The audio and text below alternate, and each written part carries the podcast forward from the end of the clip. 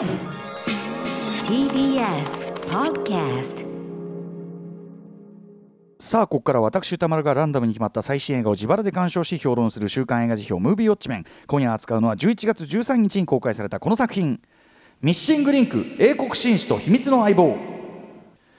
クボ二本の弦の秘密などのスタジオライカが手掛けたストップモーションアニメーション。ビクトリア朝時代のロンドン。未確認生物発見に執念を燃やす探検家ライオネル卿のもとに伝説の存在ビッグフットの居場所が書いてある手紙が届く。人類と類人猿の塔をつなぐミッシングリンクであるビッグフットを見つけるべくライオネル卿は冒険の旅に出る。声の声の出演はヒュージャックマンをはじめザック・ガリフィアナキス、えーあれねあのは、えーあのハングオーバーでおなじみね、えーザック・ガリフィアナキス、えーうまく言えてない、えーゾーイサルゾーイ・サルダナ、エマ・トンプソンらという、えー豪華キャストが集結です。監督はパラノーマン、ブライス・ホローブライス・ホローの謎を手掛けたクリス・バトラー、えー第77回ゴールデングローブ賞で最優秀長編アニメーション映画賞を受賞しました。これは、えーストップモーションアニメーションとしては史上初のことということで、えー快挙となっております。ということで、もう、えーミッシングリンク見たよというリスナーの皆様、えー感想メール、ウォッチメーカーの監視報告、メールでいただいております。ありがとうございます。メールの量は、えー、となんか、えー、と後半ぐぐっと増えてきて普通というところまでいったみたいです、はい、なかなかあの公開関数とか規模を考えればなかなか検討と言えるんじゃないでしょうか、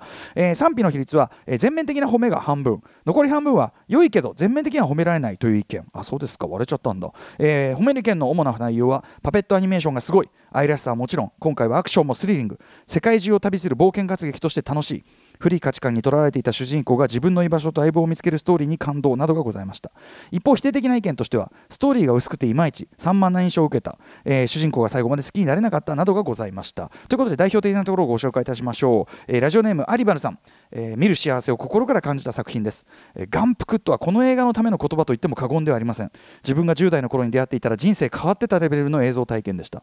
水のきらめき洋服や革手袋の質感。手袋もたまんねえな。革手袋の質感、えー装飾の豪華さと旅する先々の風景の美しさと雄大さ。中でも一番驚いたのは、えーミスターリンクそのね、えー、とビッグフットというね一応付けられた、えー名前。ミスターリンクの瞳の表情の豊かなこと。そうだよね。瞳の中もだよね。あの顔の動きだけじゃない。瞳の表情の豊かなこと。オスカー主演賞レベルです、えーライオネル教これ主人公ね。ライオネル教が勝手に名付けたミスターリンクという名前に意味を感じます、えーこのビッグフットは大昔の人類進化の証拠ではなくこれからの世界の考え方の進化を体現した存在。今今と未来をつなぐ存在だとということで、はい、ちょっとこれ、えー、と間に書いていただいていることちょっと私的に考えると伏せたいとあたりなのでここは伏せさせていただきます、えー自分の利益しか考えない。以前のライオネル教や変化を全く受け入れない、えーダンスビー教これはヴィランですね。敵ですけども、えー生きた化石という皮肉、えー周囲に理解者がいないライオネル教とずっと孤独で寂しかったミスターリンクが友情でつながる、えー物語、えーリンクすると。改めてミッシングリンクとはさまざまな思いや意味が込められた深く素晴らしいタイトルだと感心しましたというね、はい、未来につながる未来につリンクするそのミッシングリンクなんだと。あと人と人との間の孤独をつなぐリンクなんだというね。そういう意味が込められてて見事なタイトルだというご意見でございました。一方、えーちょっと良くなかったという方もご紹介しましょう。杉井萌さん。えー、とこの方も、えー、とストップモーションアニメーションとして非常に質が高いもう奇跡のような出来だとまで、えー言いつつそこを多分否定する方は一人もいないと思うんですが、えー私はストーリーがちょっと弱いと感じてしまいました。アクションは素晴らしいんです。ですがストーリーを動かすポイントがほぼセリフによるものだったように私は感じました。特に残念だったのはクライマックスで本作は主人公ライオネル教の精神的成長をストーリーの核としているはずなのに成長するきっかけが昔の恋人に説教されたからにしか私は思い見えませんでした、えー何かしらの行動で示してほしかった。ということでこれはね確かにちょっと一理あるご意見ではあるなと。ただこの場面の演出に関しては私あのちょっと僕この作品ひいきすぎてひいき目かもしれないけどこの場面の演出に関してはそれだけでもないんですというのはちょっと一つ言いたい。あと最後の最後倒すべき相手をライオネルライオネル教が倒したというより相手がほにゃららしたようにこれもねネタバレ伏せます。ほにゃららしたように見せてしまったのももったいないのではと思いました。これもねすいません。この作品僕ひいきなんであの、えーちょっと私なりのあのなんていうかフォローみたいのはちょっとありますけどね、えーそもそも主人公は人格に問題がある人物として描かれているわけですからもっと通過儀礼として深いどん底に落ちる必要があったと思います。すいません。僕もうひいきしちゃってるんでこの作品。あのこれに関してもちょっと僕なりの フォローがあって。そういうもんでしょ？好きになっちゃった作品ってさ、はい、でもあのなかなかあの良くなかったというかね。あのピンとこなかったって方の意見も確かに一理あるなというふうには思いました。はいということで、えー皆さんメールありがとうございます私もミッシングリンク、えー今回バルト9で2回見てまいりました。はいえー、ということでね、えー、スタジオライカ最新作今回もスタジオライカ超最高以上ということでねもういいと思うんですけどね。はい、えー、まあとにかく今まで発表してきたねいろんな作品、えー、いずれ大人のストップモーションアニメーションの革新的傑作、えー、次々と送り出してきたもはや完全に信頼のブランドスタジオライカ。もうスタジオライカ新作やるとなれば当然行くぐらいだと思ってください皆さん。本当に。あのそれはある種もうピクサー以上にというか中っていうのはね一作作るのめちゃくちゃ大変なスタジオなんでなかなか来ないんですよ。前作からもうあのねあの制作6年空いてるあの公開年から言うとえっとだからえー、3, 3年空いて2016から2019から3年空いて、えー、日本だと4年空いたわけですからね。4年空いた。で、えー、さっきさっきもちょっと言っちゃいましたけどそもそもストップモーションアニメまあね、改めて言うと基本その1秒、まあ、当時のフィル昔のフィルムでいう24個1秒間24コマ、えーまあ、今でもねデジタル的にも24コマという扱い、えー、人形とね、パペット人形ねパペットなんて言いますけど人形などを、えーと、少しずつ動かしてで1コマずつこう撮影していくといわゆるコマ撮りで動いてるように見せるという、まあ、非常に原初的というか、えー、特殊技術ですね映像技術ですけどもストップモーションアニメってもうそれだけでもう半ば自動的にワクワクしてしまうというのはこれ私だけなんでしょうか？なことはないですね。えー、というのはやっぱりですねおそらくこれもさっきちょっとねオープニングで言っちゃいましたけど、えーまあ、テネットの逆回しとかともちょっと通じるあたりだけどコマ撮りっていうのはそのコマぞりっていうのは映像という方法でしか表現しえない。つまり映像の中にしか生じない時空間という最も根源的な驚き、えー、ワクワクというのを呼び覚ますからではないかなというふうに私は思ってます。えー、でですねとにかくそのね、えーと、スタジオライカ、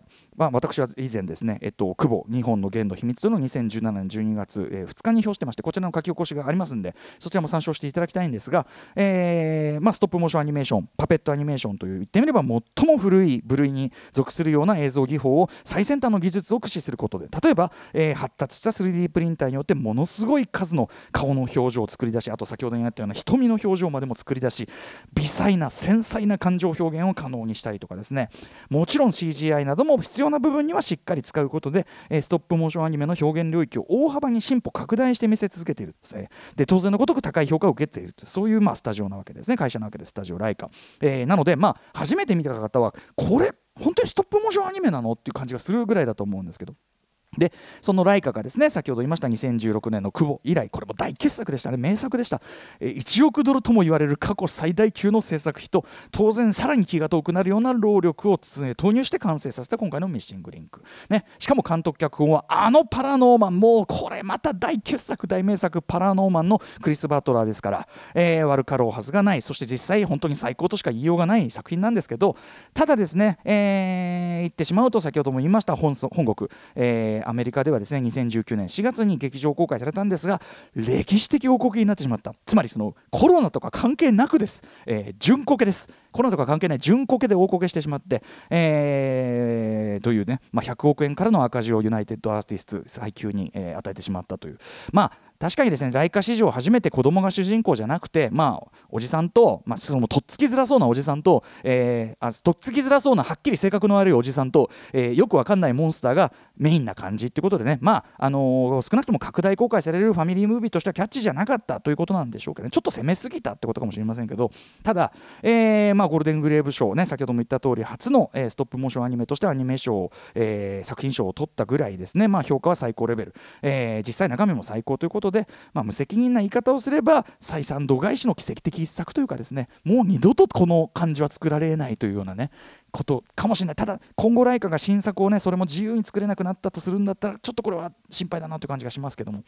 ということでともあれ、えー、このミッシングリンクさっきも言ったようにですね、えー、主人公のそのとっつきづらそうな性格の悪いおじさん、えー、ライオネル、え、フロスト卿サーライオネル・フロスト、えー、これはですね、まあ、ビクトリア朝期の英国紳士、まあ、声を演じるのはヒュー・ジャックマン。ビクトリア朝期の英国紳士。劇中あのニューヨークで自由の女神が出来かけみたいな風になってる映画一瞬映るんで、まあ、具体的には多分1886年ですねこれね。舞台はね、えー、要は明らかにシャーロック・ホームズですよね。シャーロック・ホームズ的な知的だけどエキセントリックなヒーローのキャラクターと。でなおかつ彼がこれも脚本監督クリス・バトラーさんあちこちで明言している通りもろにまあインディ・ジョーンズですよね。インディ・ジョーンズ的な要はエキゾチックなお宝探しアドベンチャーに身を投じていくという、はい。まあ、彼の場合は、えー、未確認、えー、生物 UM やユーマをね、えー、探していくという。で謎解きアイテムを入手するためにかつての恋人のもとを訪れで最初は邪険に扱われみたいな。すごくこれもレイダースっぽい話の点流れだったりしますよね。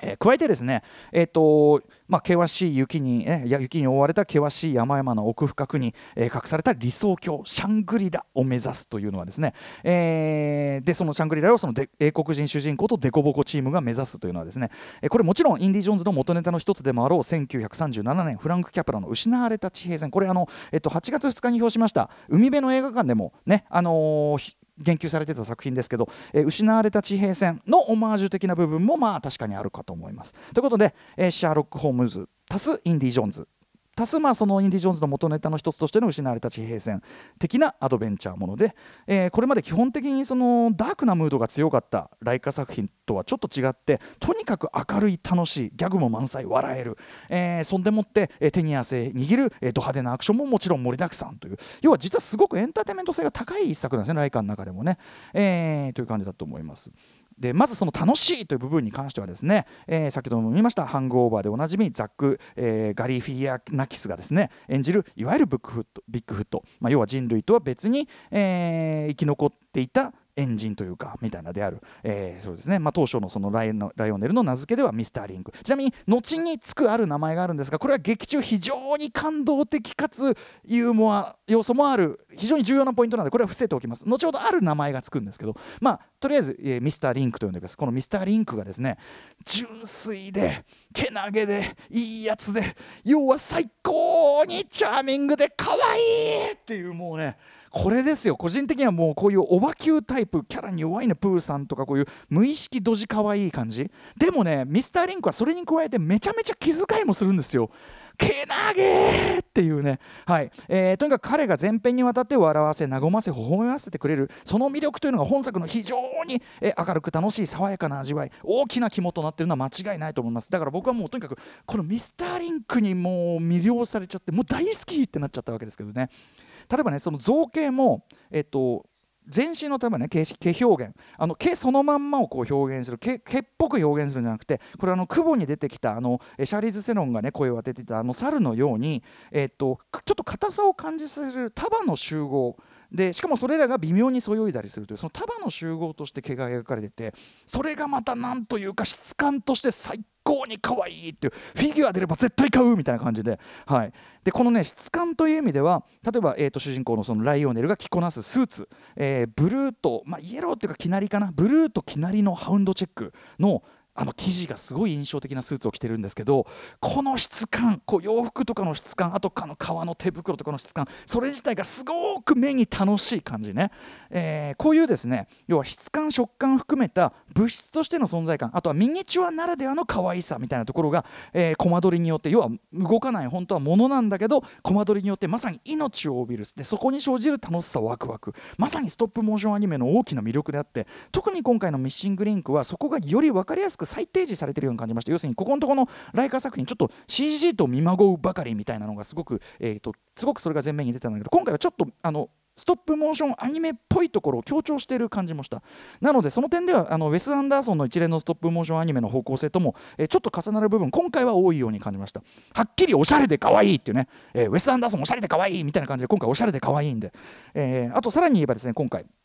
その物質としての確かな存在感というそのストップモーションアニメの強みを生かしている点としてこれはあのパンフレットに掲載されている、え、辻正樹さんの、え、レビュー文でも指摘されていたところなんですけど、え、要はですね重さ重量感がしっかりある世界、ね、実際にその人形として質量がある世界なわけですよね、え、重さとか質感がある世界だからこそより迫力切実さが増すアクションシーン設計というのが要所で非常に巧みになされているというのが本作の特徴で例えばもちろんクライマックスですね。近年のね要するに落ちる落ちない恐怖落下恐怖アクションの中で個人的には最も手に汗握ったでもそれでいてあのおじさん同士の意地をかけたビンタ合戦とか本当にあのアニメならではのデフォルメされたギャグなんかもきっちり挟んでという。要するにその非常にあの落ちる落ちないギャグは定番的ですよね。こうやってわーってこうつられてるところにあこう悪役が足をかけようとしてみたいな。非常に定番的に見えて非常に見事にフレッシュに設計されたその崖っぷちの攻防。あれもですね要は物質としての確かな重量感があるからあんなにハラハラするっていう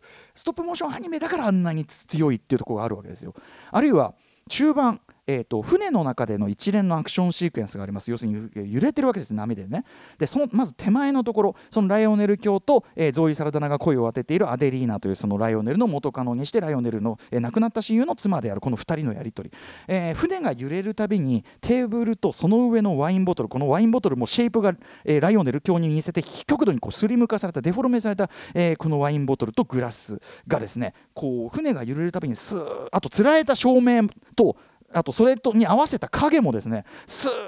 スースーッと動き続ける。つまりこれはもちろん2人の気持ちの、え距離感の揺れ動きというのをもちろん表してもいる手の込んだ演出なわけですけどその要するにここは揺れてるし重みがあるもからこうやって重みがあるから揺れるわけじゃないですか。スースーってなる。その前振りがあってからの荒波によってそれこそインセプション中盤張りに重力の縦横が回転していくという、え格闘追跡劇もやはりその作り込まれた実際のものを映しているからこそ説得力面白みが増しているアクションシーンと言えますよね。あとアクションじゃないけどあの重たい金庫を引きずるっていうああいう面白みみたいなのもやっぱりこう質量感があればこその面白みだったりするわけですよ。ということで、えー、そういうストップモーションならではのよその良さというのを生かしてる。もちろんストップモーションアニメですからもうその他の部分もですね極端な話全画面全瞬間にさっき言った映像ならではの驚き喜びが満ちている。と言っても本当過言ではない。先ほどの眼福ってことを本当に僕はその通りだと思います、えー、キャラクターたちの豊かな表情や動き、えー、そこに宿るニュアンスあるいは画面の隅々の美術に至るまで本当にもう本当に目に幸せという。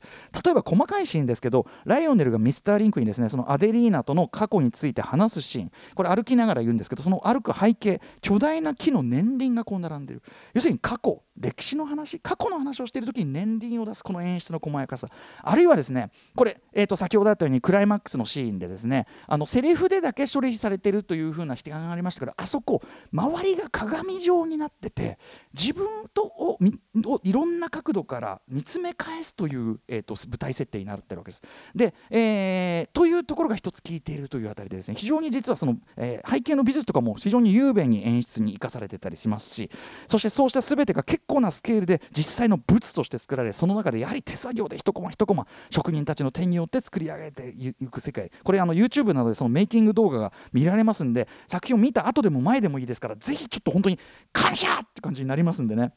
ぜひ見ていただきたいあと細やかといえば今回さっき言ったようにギャグも手数が多くて非常に味わいがいがある、えー、特に前半の酒場での格闘シーンとかはあれそもそもストップモーションアニメであれほどカットが、えー、細かく多いのも異例のことみたいですし、えー、あとその例えばね細かいところですよ。酒場に入る手前ライオネルがそのねそのビッグフットと一緒にこう入る時にいやいやもう中にいるやつらだってどうせあの不潔で煙くじゃがのやつらなんだから関係ねえよみたいなすごい失礼なこと言うんですけどその失礼なことを言った直後にその酒場のな店内からのショットでわざわざおじさんの判決がズボンからはみ出てるその判決なめで